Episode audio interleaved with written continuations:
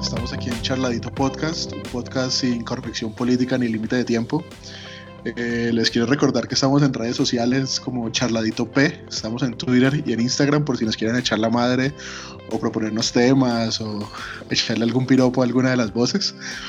Eh, y quiero recordarles también, antes de comenzar, que la mejor forma de crecer es que nos compartan. Si les gustó el capítulo, compártanlo para, para que eh, sus amigos lo escuchen. Si no les gustó, compártanlo para que sus enemigos sufran como ustedes sufrieron. Y nada, hoy está hoy el parche completo. Está aquí Leo, Juan y el primo por videollamada, dado que estamos en cuarentena. Y, y estábamos hablando de China, estábamos hablando del de, cambio de potencias mundiales, pero llegamos a un punto eh, en el que nos dimos cuenta de que, de, que todo esto de las guerras comerciales, eh, también, hay, también hay una guerra que ocurre dentro de nosotros en este momento y es la guerra que tiene el cuerpo contra el virus, contra cualquier virus. Entonces el primo estaba a punto de contarnos eh, ese, cómo comienza ese asunto. Sí, realmente es un tema muy apasionante, por eso pedí al, al grupo autorización para que arrancáramos con esto. Podríamos arrancar diciendo que, se trata de, de, lo típico que te han dicho en el colegio, que es un agente infeccioso, que necesita un huésped. Aburrido, ¿sí? Pero es más chévere cuando se piensa en términos humanos, cuando se humaniza el virus, cuando se le pone un rostro y, y se le considera como un eh, actor en una guerra, en un campo de batalla. Porque eso es lo que, es, o sea, lo, o sea, que lo sucede. Está, lo estás dimensionando, ¿cierto? Lo estás claro que sí. Claro que sí, porque Sí. eso es lo que sucede eh, literalmente eh, en, en el cuerpo humano, al interior del cuerpo humano. Se desata una guerra cuando se, se presenta una infección. Y bueno, el Dale, contexto, me gustó, me gustó. el, el contexto justifica por completo la elección del tema, ¿no? Por evidentes razones, no hay que decir nada. Eh, Juan está por ahí. Sí, por aquí estoy, con Vale. una pequeña duda que siempre he tenido y que, pues, que es mejor para resolverla, y es, ¿el virus está vivo?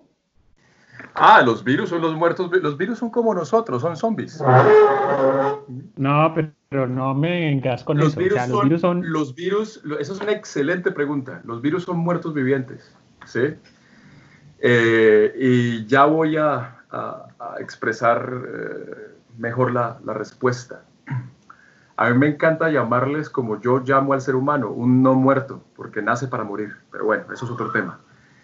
Eh, sí, podríamos decir que sí, un virus es un agente infeccioso que necesita un huésped.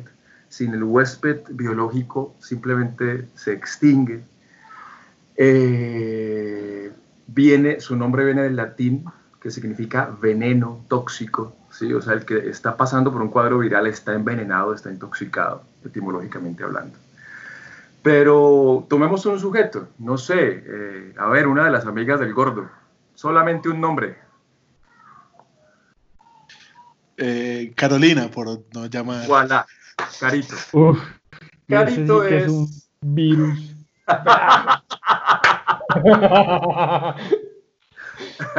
No me hago responsable por las críticas. Yo Tiene nombre peligroso. yo solamente soy el cuentero esta- en esta ocasión. Eh, Carito. Seguí. Carito es. eh, Carito, eh, Carito tiene dos trabajos. Carito es eh, secretaria durante el día y, y- ¿Y, y y te canta, hablan inglés por la noche? y canta en bares y distintos negocios en la noche. Eh, aspira a ser cantante de verdad. ¿sí? No le estoy metiendo malicia al asunto. Ok. Eh, y bueno, eh, Carito llega a su trabajo, Carito está muy bien de salud, es una mujer esencialmente saludable. Pongámosle edad a Carito, 23 años tiene Caro. ¿sí? Y Caro está en su, en su oficina, en su lugar de trabajo, y resulta que necesita ir al quinto piso, es, eh, es el edificio de una empresa, ¿sí? Eh, y toma un ascensor. ¿sí? Y en el ascensor, Carito se encuentra con, eh, dos, tres personas, ¿sí? entre ellas eh, Mauricio. ¿sí? Y Mauricio está acatarrado. ¿sí? Y Mauricio, ¿Qué significa eso? ¿Qué? Acatarrado. ¿Qué significa? Sí, tiene catarro, tiene estornudos consecutivos. Ah, ah, ok. tiene la nariz eh, eh, con alergia, por así decirlo. Listo, listo. tiene lo que parece ser un pequeño catarro y de repente, ¡boom! Mauro estornuda. ¿sí? 64 kilómetros por hora. ¿sí? Es el promedio que se le asigna a esa explosión que llamamos estornudo. Eso es más rápido que un vendaval. ¿sí? Un vendaval llega a un máximo de 60 kilómetros por hora. ¿sí? Y en esa explosión libera unas 100.000 gotas ¿sí? de saliva. Imagínense esa dispersión de gotas en el ascensor. ¿ah? La mayor parte de esas minúsculas gotas, de esas gotitas, eh, pues es, inofensiva, eh, eh, no implican un riesgo, pero algunas de esas gotas vienen como transportadores, ¿sí? como vectores de algunos organismos patógenos, de algunos organismos infecciosos. Entonces algunas gotitas vienen cargadas de virus y bacterias. ¿sí? Tomemos un ejemplo, el amigo clásico, todos los años el inevitable influenza B. Resulta que algunas de esas gotas vienen cargadas con bacterias y con unidades de influenza B. Influenza B es, eh, como, es como una, eh, bueno, eh, guardando las, las, las, proporciones, por supuesto, es como una pelotita erizada. Así es influenza B. Si les suena, pues necesariamente es el contexto a nuestro amigo coronavirus, el SARS-CoV-2, eh, le dicen así porque también viene erizado. Pero, y espérate, espérate, espérate, Y ya voy para allá, dime, dale, dale, porque es que me, me, empezaste a hablar de Carolina, que era un virus, después metiste a Mauricio y ahora estás hablando de, de la influenza, entonces me estoy como perdiendo iba en un ascensor, ahora el ascensor iba subiendo, no sé en qué piso quedó. Marica, o sea, enfocate. Pero Carolina no es el virus. Solamente estoy haciendo la referencia y ojo, yo no dije que Carolina sea un virus. Carolina es mi sujeto para la historia. Que Carolina eh, sea peligrosa es otra cosa. Eh, no tengo comentarios al respecto. Entonces decía, hacía la referencia, eh, y ahora voy a explicar por qué, la razón de ser de eso. Es como una pelotita erizada, ¿sí? Tiene una especie de corona, por eso a nuestro amigo, amigo le dicen coronavirus, ¿sí? Porque tiene como una corona de erizo, eh, me he expresado mal, perdón, viene erizado como si tuviese una corona, mejor, ¿sí? Y el propósito de esa corona viene a continuación. Y entonces, eh, Caro, eh, en una de sus inevitables respiraciones, inhala una de esas, algunas de esas tantas gotas del estornudo de Mauro, entre ellas las portadoras o algunas portadoras de virus y bacterias, de nuestro amigo influenza B. Eh, bueno, hasta allí no hay necesariamente una infección, hasta allí Caro pues sigue estando bien, normal, sigue ah, subiendo el ascensor, eh, se detiene, Caro eh, va a lo que necesita hacer y sigue su rutina pero en las vellosidades de su nariz, en, el bosque de vellos que hay en su nariz, quedaron atrapadas las gotas de, del estornudo de Mauro. Y en una primera maniobra defensiva, el cuerpo inunda con, moco ¿sí? Eh, las zonas eh, recientemente invadidas. Y para la bacteria es el fin. una enzima muy específica se encarga de disolver a la bacteria.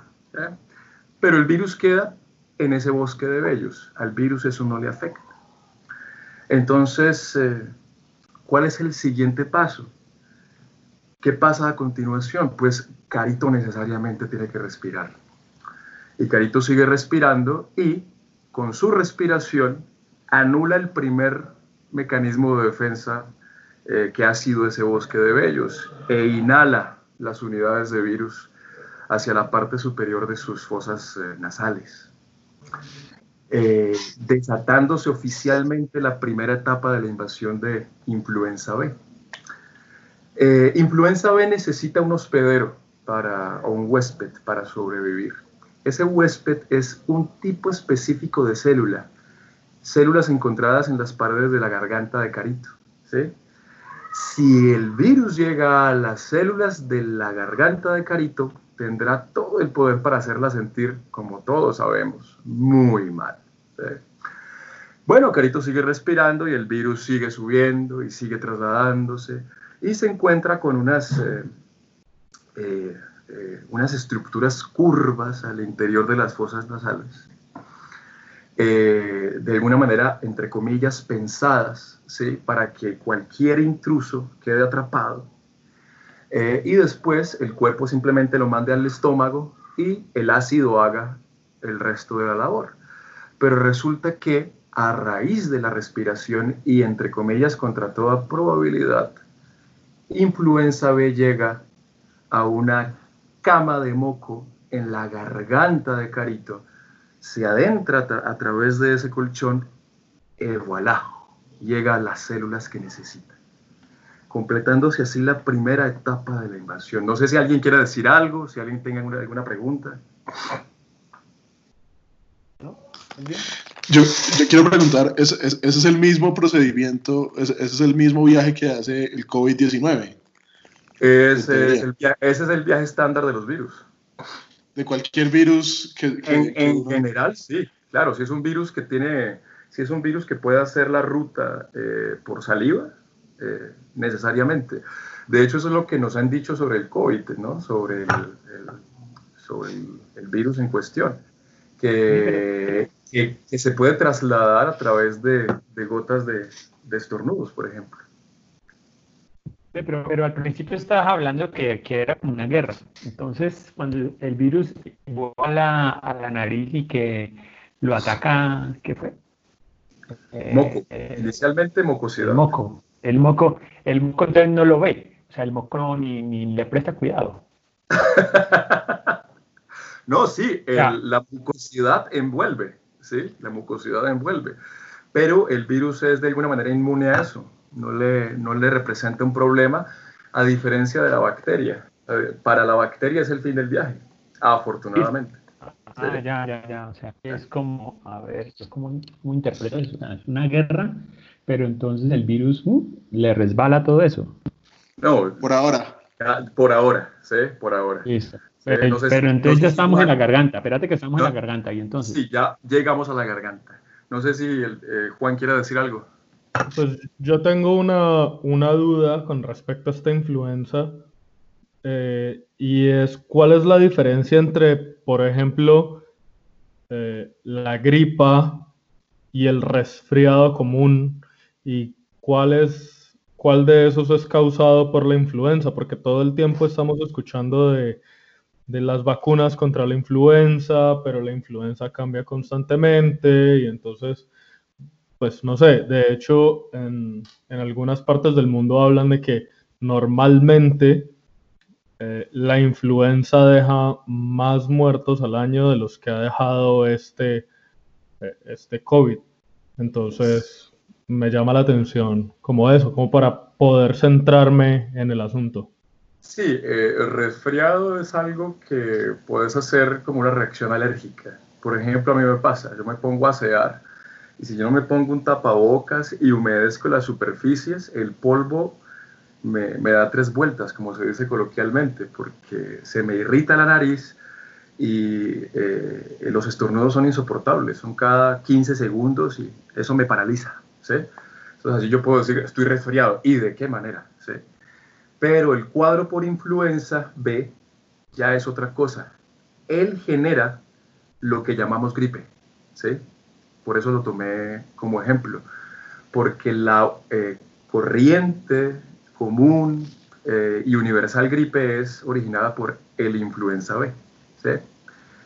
Eh, y sí, eh, se, puede, se habla de distintos, de distintos tipos de gripes eh, y esa ya es una clasificación biológica. Los virus vienen clasificados por familias y subfamilias, pero eso, eso ya son detalles muy técnicos que yo diría que pues, minucias, minucias.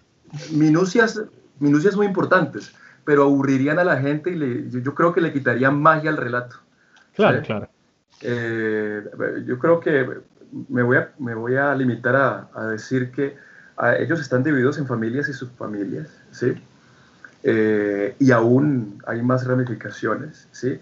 Y ahí están esas minucias de las que, de las que hablas, Juan.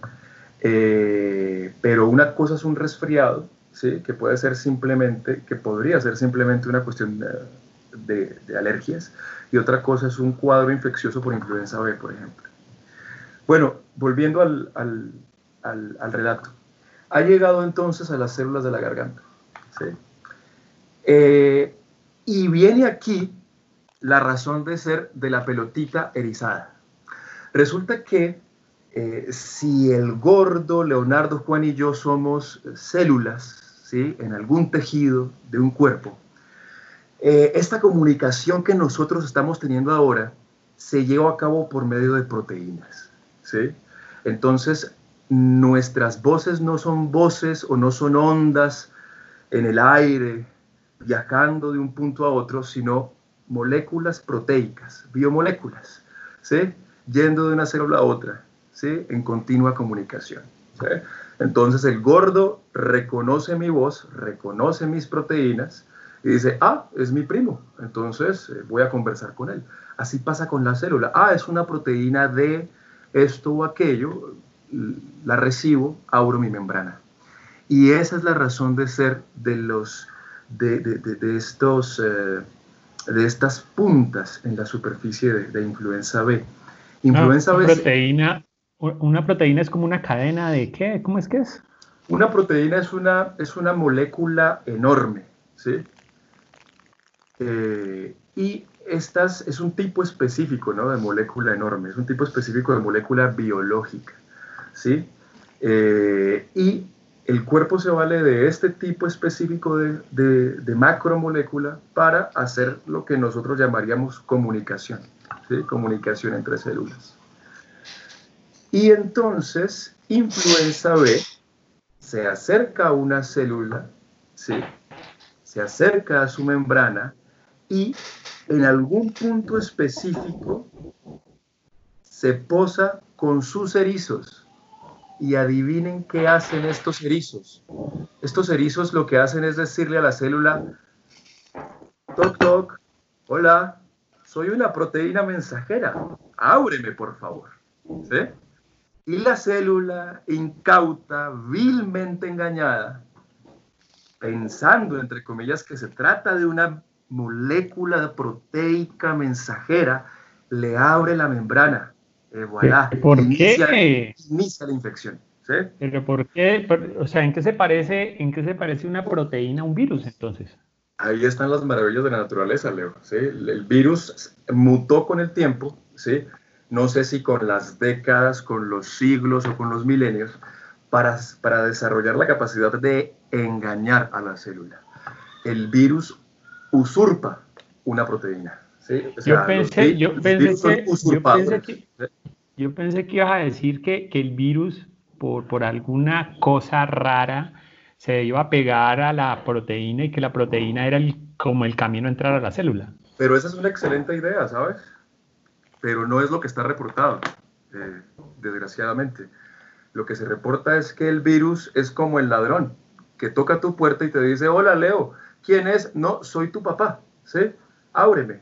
Y por alguna razón se oye como el papá de Leo, se siente el ritmo de, la marcha del papá de Leo, de la forma en que toca la puerta el papá de Leo y entonces Leo simplemente abre y el ladrón entra. Así opera influenza B y así operan los virus en general. Y entonces este virus entra y verifica su naturaleza y es aquí donde se responde la pregunta eh, original de Juan. ¿Cómo así que, están muertos? Claro, una característica fundamental de nosotros, por ejemplo, como seres vivos, es que nosotros nos reproducimos entre nosotros. El macho humano busca a la hembra humana o viceversa y se da la reproducción. ¿sí? El virus no puede hacer eso. ¿sí? El virus es meramente una cápside o cápsula de material genético. ¿sí? Él necesita secuestrar un reproductor. ¿sí? Es como que una hoja de papel secuestre una fotocopiadora para sacar mil copias. Eso es un virus. La hoja de papel evidentemente está muerta, pero en su superficie tiene el mensaje que necesita. ¿sí? El inscrito que, que sea, ¿sí? ahí está eh, registrado y basta con que secuestre una fotocopiadora. El resto es historia. ¿sí? Eso es un virus. ¿sí? Por eso están como muertos, como dice Juan. ¿sí? Entonces invade la célula y viene la típica definición del libro. El virus es un ente infeccioso que requiere un huésped para secuestrar sus funciones metabólicas y sus constituyentes y así producir copias de virus. ¿Sí? Esa es la típica definición del libro. Eh, y en efecto eso es lo que se verifica. El virus se apodera, y supongo que por eso es que le asignan este nombre a los denominados virus informáticos, ¿sí? El virus se apodera de las funciones metabólicas de la célula se apodera de sus constituyentes para fabricar más copias de sí. Y entonces es todo esto lo que ha pasado eh, en la garganta de Carito. ¿sí? Carito todavía se siente bien. ¿sí? Han pasado desde que inició la invasión unas 5 o 7 horas. Todavía no pasa nada. Llegó la tarde, Carito se fue a descansar a su casa llegó la noche, se fue a comer con unos amigos, ¿sí? Y en cuestión de dos horas, desde la primera célula invadida y el inicio de la producción, porque no diré reproducción por lo que acabo de explicar, de más copias de virus, ya influenza B ha colonizado y secuestrado unas 5.000 células de la garganta de Caín. El ritmo es abismal. Imagínense una célula de la garganta de Caro ya invadida, produciendo unas 10.000 copias de virus. Pero entonces no hay resistencia ante eso. O sea, el, cuerpo humano, el cuerpo humano, ¿qué hace? O sea, dice, ah, ¿es una célula mala o, qué? Excelente pregunta. Y ya viene, ya viene el, el, punto. Resulta que mientras Caro está en un café con unos amigos y unas amigas, etcétera, eh, y mientras se ha dado esta invasión de unas 5.000 células, por ponerle un número, eh, no exagerado, eh, de, la garganta, de, la garganta suya, se asoman más peligros. ¿sí? Si la invasión progresa y se extiende hacia los pulmones, Carolina podría enfermar muy gravemente. Lo hemos escuchado a propósito de esta, de esta crisis. Eh, la neumonía, ¿sí? el ataque al pulmón, lo que el coronavirus le hace a los pulmones, etc. Bien, es hora entonces, como dice Leo, que el cuerpo responda. ¿sí? Resulta que el cuerpo tiene unos vigilantes constantes, ellos están patrullando el cuerpo todo el tiempo buscando problemas. ¿sí? Sí, son digamos que la policía patrullante del cuerpo en tiempo real. yo, pensé, yo pensé que iban por ahí buscándole problemas a las otras células. a veces, a veces. si te viste Star House, siempre es lupus. Y nunca es lupus. sí. Nunca es lupus, pero siempre está ahí. Sí, sí, sí. Eh, ¿Y qué? Y bueno, las células eh, eh, defensivas, patrulleras, policiales del cuerpo, que son la delantera del sistema inmunológico, la vanguardia, son células asesinas por naturaleza. O sea que ya podrán dimensionar la naturaleza de sus métodos, ¿no? Estas células van patrullando, podemos imaginarnos una de estas células que va circulando y accede a la garganta de Carolina y encuentra esta invasión eh, incipiente. ¿sí? Estas células practican métodos draconianos, todo les importa un carajo. Esa célula está infectada, yo le desprendo veneno, literalmente, ¿sí? despido veneno sobre ella, para matar los virus que se están desarrollando en su interior.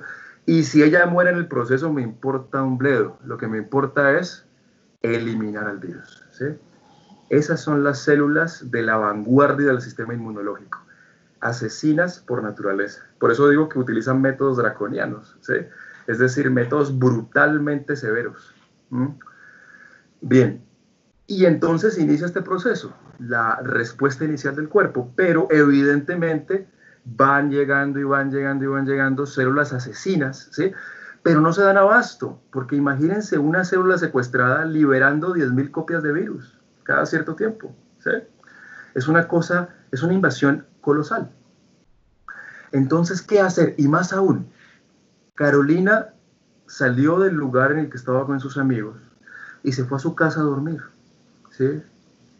Y ya son las 9, 10, 11 de la noche y con el tiempo se van acumulando en su garganta los restos de las células destruidas, ¿sí? Las células que habían sido secuestradas y que por eso habían sido destruidas por las células asesinas. Esos restos se van acumulando en su garganta y si no se hace algo al respecto, Carolina podría amanecer muerta. Así de grave es el asunto. Así de importante es el sistema inmunológico. Entonces, ¿qué se requiere cuando hay una acumulación eh, eh, desmedida de, basura? Pues se requiere un sistema de recolección de basuras. Ese sistema se llama el sistema de los macrófagos. Macro y fagos. Macro grande y fago comelón, como me gusta decirlo. Obviamente el libro de biología no va a decir grande y comelón, pero pues así es más chévere. ¿sí? porque eso es lo que hace, eh, eh, hacen estas células especiales, literalmente se comen los restos de las, de las células destruidas, son el sistema de recolección de basuras del cuerpo, ¿sí? Y entonces salvan a Carolina de una muerte muy estúpida, ¿sí? Por una infección en estado inicial. Bien, ¿alguien quiere decir algo? Porque se me está secando la garganta. se va a morir el primo. con seguridad. Eso téngalo seguro. Llámele a los macrófagos. Llámele a los macrófagos. Mira que eh, para hacer un apunte allí. ¿Cómo? Llámele a esos mortífagos. Viene ahí con la referencia de Harry Potter.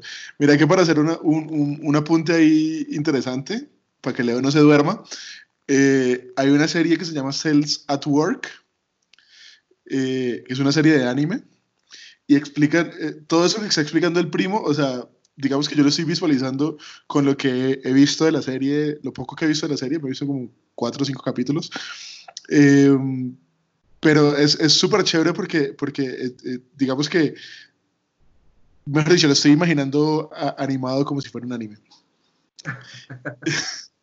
Y, sí, o sea, sí pasa así, o sea, lo que dice el primo es, es, bueno, yo le creo pues porque él ha estudiado estas cosas, pero, pero como que si hay, si hay esas células, las primeras que llegan son a matar lo que se encuentre, ¿no? O sea, así lo muestran en el anime y cuando vos lo decís, pues digamos que, como que lo confirmo y me parece cuanto menos chévere, pues porque uno no se da cuenta de todos esos procesos químicos. Al final todos somos un montón de procesos químicos, ¿no? Sí, exactamente.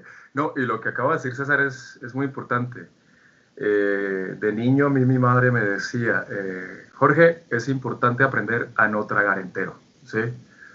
Eh, o, si se quiere, no se chupe el dedo, hermano. Entonces, evidentemente, hay que corroborar. Si a mí me cuentan una historia y está en mis manos, yo voy y la corroboro. ¿sí? Y si alguien considera que hay algún error, defecto, imprecisión o algo por completar, complementar, pues bienvenido, ni más faltaba, ¿sí? No me interesa ser el oráculo de, Delfos, ni más faltaba, ¿sí? Bien. Además, que tendrías que ser virgen para ser el oráculo de Delfos. Sí, y tendría que estar y tendría que estar buena además. ¿Sí? lo que nos devolvería al asunto de los trans, pero bueno, eso es otro tema. ¿Cómo así, primo? ¿Y entonces ninguna de las dos? ¿Vos ibas a ser cura? Eh, eh, no, no, no, poco, poco, por favor. A ver. bueno, eh, volviendo al tema. Digamos con los macrófagos o los mortífagos y estos manes que pues... Sí, sí, sí, sí. Entonces, eh, sin los macrófagos, Carolina perfectamente podría perder la vida por una acumulación de, por una acumulación de restos celulares en su garganta, para decirlo muy formalmente. Pero bueno, afortunadamente el sistema inmunológico no permite esto. Pero bueno, la guerra inicia eh, y como bien eh, lo podrá decir Juan, ningún Estado quiere que una guerra se prolongue, ¿sí? hablándolo en términos económicos, ¿sí? porque una, una guerra cuesta y mucho, o me equivoco. No le digamos eso a Estados Unidos. Perfecto.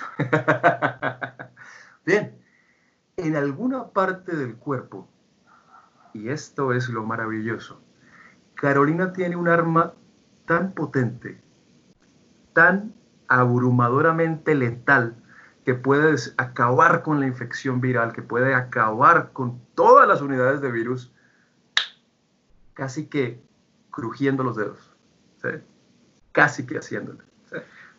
Pero el cuerpo tiene que encontrar esta, esta super arma de destrucción masiva.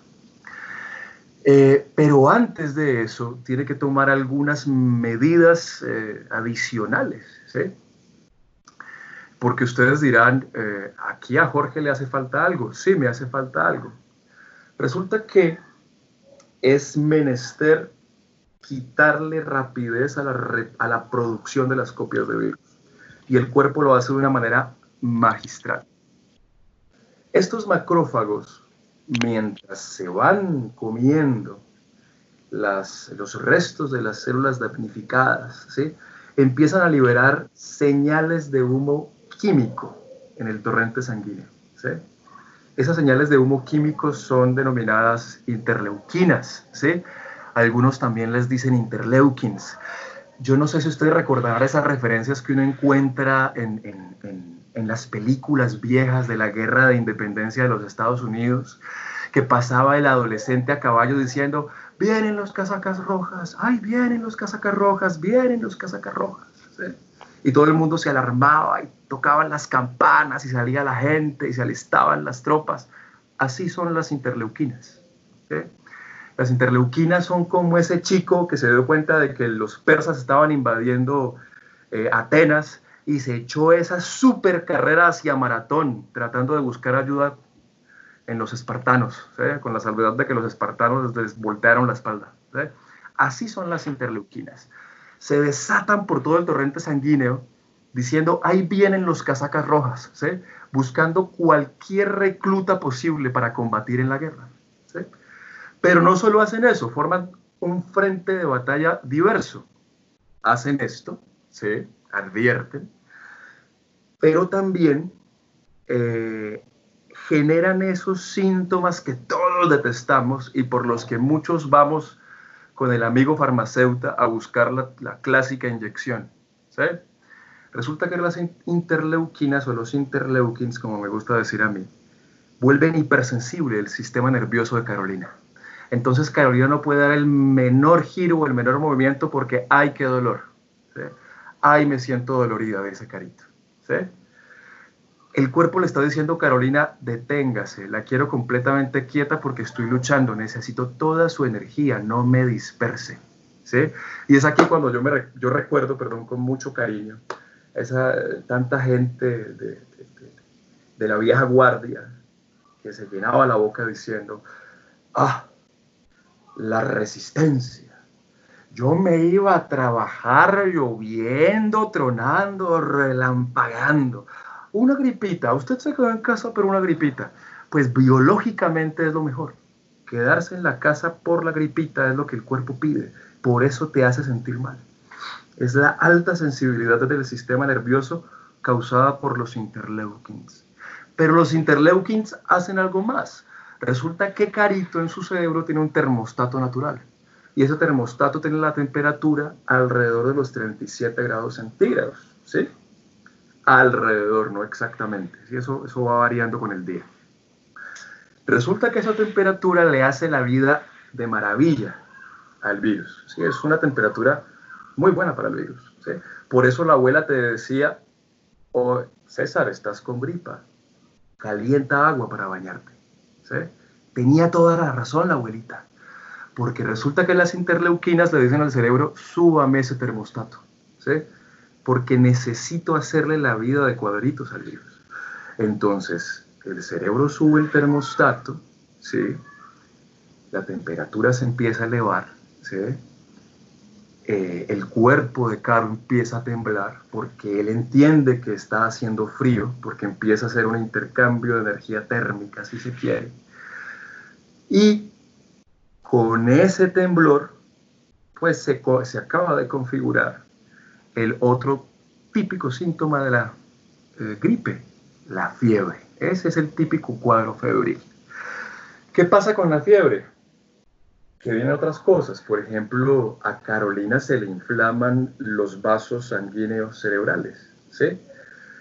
Y empieza a hacer un dolor de cabeza. Y resulta que Carito va y se busca unos analgésicos y no encuentra. Y qué bueno que no encuentre los analgésicos, porque los analgésicos podrían bajar la fiebre dándole una nueva oportunidad al invasor. Eh, la fiebre tiene su función, como dirían los viejos y es absolutamente correcto. Con el aumento de la temperatura, el ritmo de copiado del virus merma. Es decir, las fotocopiadoras ya no sacan mil copias, ya sacan 800, ya sacan 700. Pero otros procesos se aceleran. ¿Sí? Resulta que se producen con mayor rapidez nuevas células inmunológicas y a Carito el cabello y las uñas le crecen que un 20% más rápido, se puede decir. Eh, son cosas de cosas, como dirían los viejos. Estás diciendo que cuando tiene gripa a la mujer le crece más rápido el cabello y las uñas? A todo el mundo. A, razón, a razón de la fiebre. Que las mujeres le saquen más provecho que uno es otra cosa. Es otra cosa. Bueno, sí, también, sí, sí. Bueno, a, los seres humanos que les da fiebre, perdón, a los seres humanos que le da gripa, le crecen más rápido las uñas y el cabello. Eh, ¿Eh? Se, se, ralentizan unos procesos como los que no le interesan al cuerpo, el copiado de virus, y se aceleran otros. Crecimiento de uñas, crecimiento de cabello, por ejemplo, reproducción de células eh, del sistema inmunológico. ¿sí? Unas con otras. Vea, pues. Vea. Sí, yo también dije lo mismo la primera vez que lo aprendí, vea, pues. Con razón yo salgo peludo cada vez que me da peste. Si vos decís que esa vaina acelera el metabolismo, te garantizo que aparece alguien que lo vuelve dieta en Instagram. Excelente punto. Falta alguien que lo haga negocio.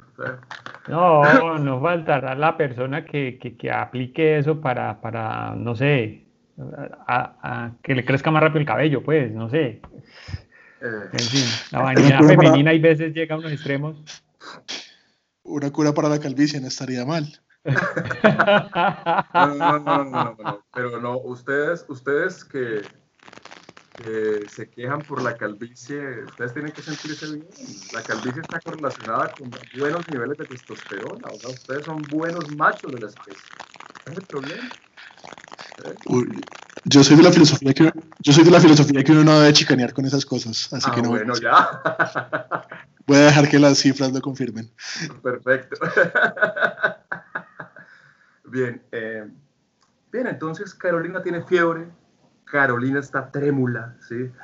Se pone una cobija y sigue con frío, se pone otra y sigue con frío, entonces va y busca un saco, busca una sudadera, ¿sí? Y así pasa una nueva noche, ¿sí?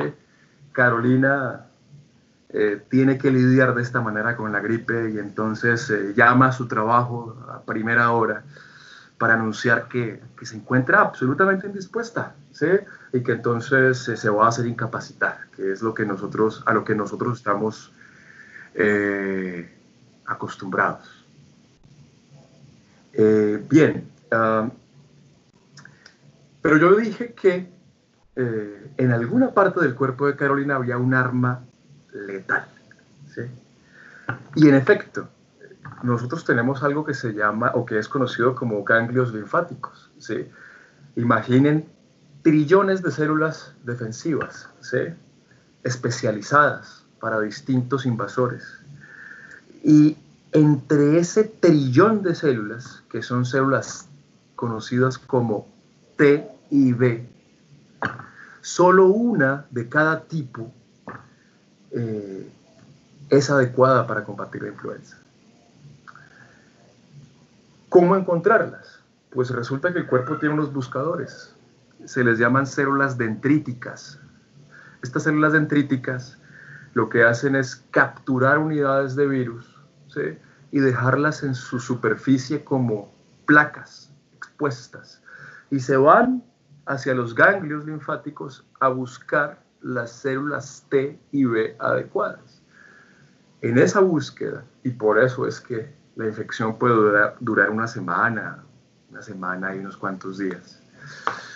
Tras esa búsqueda, la célula dendrítica logra eh, identificar una célula T, una que le recibe la copia de virus. Imagínense una célula T, dijimos que Carito tenía 23 años. Imagínense una célula T que estuvo esperando 22 años para ser identificada, para ir a la guerra contra la influenza B. Y entonces fue encontrada, hubo compatibilidad y, se, y empieza a reproducirse. Esta célula T se reproduce generando células asesinas. ¿sí? sí, más células asesinas como las otras, sí y no. Estas son eh, más eh, agresivas aún. Estas células se reproducen por miles, se reproducen por millones y van al campo de batalla que es la garganta de Carolina. Imagínense tropas por miles de unidades llegando a un campo de batalla, un campo de batalla celular. Y cada una de estas células T desprende con precisión quirúrgica y sin mente a cada una de las células infectadas de la garganta de Carolina. No hay preguntas, no hay peros, no hay nada. Simplemente célula infectada, célula que se desprende. Así de simple. Pero espérate, pero el virus también, pero el virus también ataca a las, a las T. No, ¿O no? No hay contraataque. Ah, o sea que es una carnicería. Es, exactamente, es una carnicería brutal en la garganta de Carolina. Ah, pero, pero en un momento, entonces los, los, los, ¿cómo se llaman? Los, eh, ay, bueno, estos antropólogos, ¿cómo es que es? Motrófagos, potrófagos. Macrófagos. Los, antropólogos. los macrófagos, sí, los macrófagos. Estos macrófagos están ahí también. Porque están comiendo los cadáveres de, de los sí, Claro, tienen que estar allí devorándose los cadáveres de las células. Pero ustedes dirán, eh, bueno, vale, están desprendiendo de manera masiva las células infectadas, pero ¿y los nuevos virus? ¿Y los nuevos virus que salen a infectar nuevas células? Para eso está la célula B. Mi célula dendrítica Mientras la guerra se desató en la garganta de Carito, siguió buscando y encontró compatibilidad con una célula B. Pero la célula B no empieza a reproducirse, sino que empieza a producir algo que todos hemos escuchado alguna vez en la vida, una molécula o unas moléculas llamadas anticuerpos. Y los anticuerpos van a atacar eso que yo cité al principio del cuento. Esa pelotita tiene erizos esos anticuerpos van al campo de batalla también de manera masiva. Supongan que son una especie de misil térmico, ¿sí? que le hacen seguimiento a los virus recién nacidos y se fijan en esos erizos. ¿Para qué?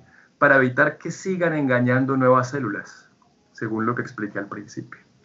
Entonces, unas células destruyen a las células infectadas y otras evitan la progresión de la infección. Y es así como empieza la liberación de Francia. Así arrancó la liberación de París. ¿sí? Eh, ha pasado una semana. Le tomó una semana aproximadamente al cuerpo de Carolina acabar masivamente con la invasión. Eh, cuando van cesando las hostilidades, la mayor parte de las células T se atrofia, se seca, se achuta si se quiere y solamente quedan unas cuantas como células de memoria patrullando el cuerpo ante cualquier nuevo intento de invasión. Y es aquí donde viene lo que Juan también dijo al principio.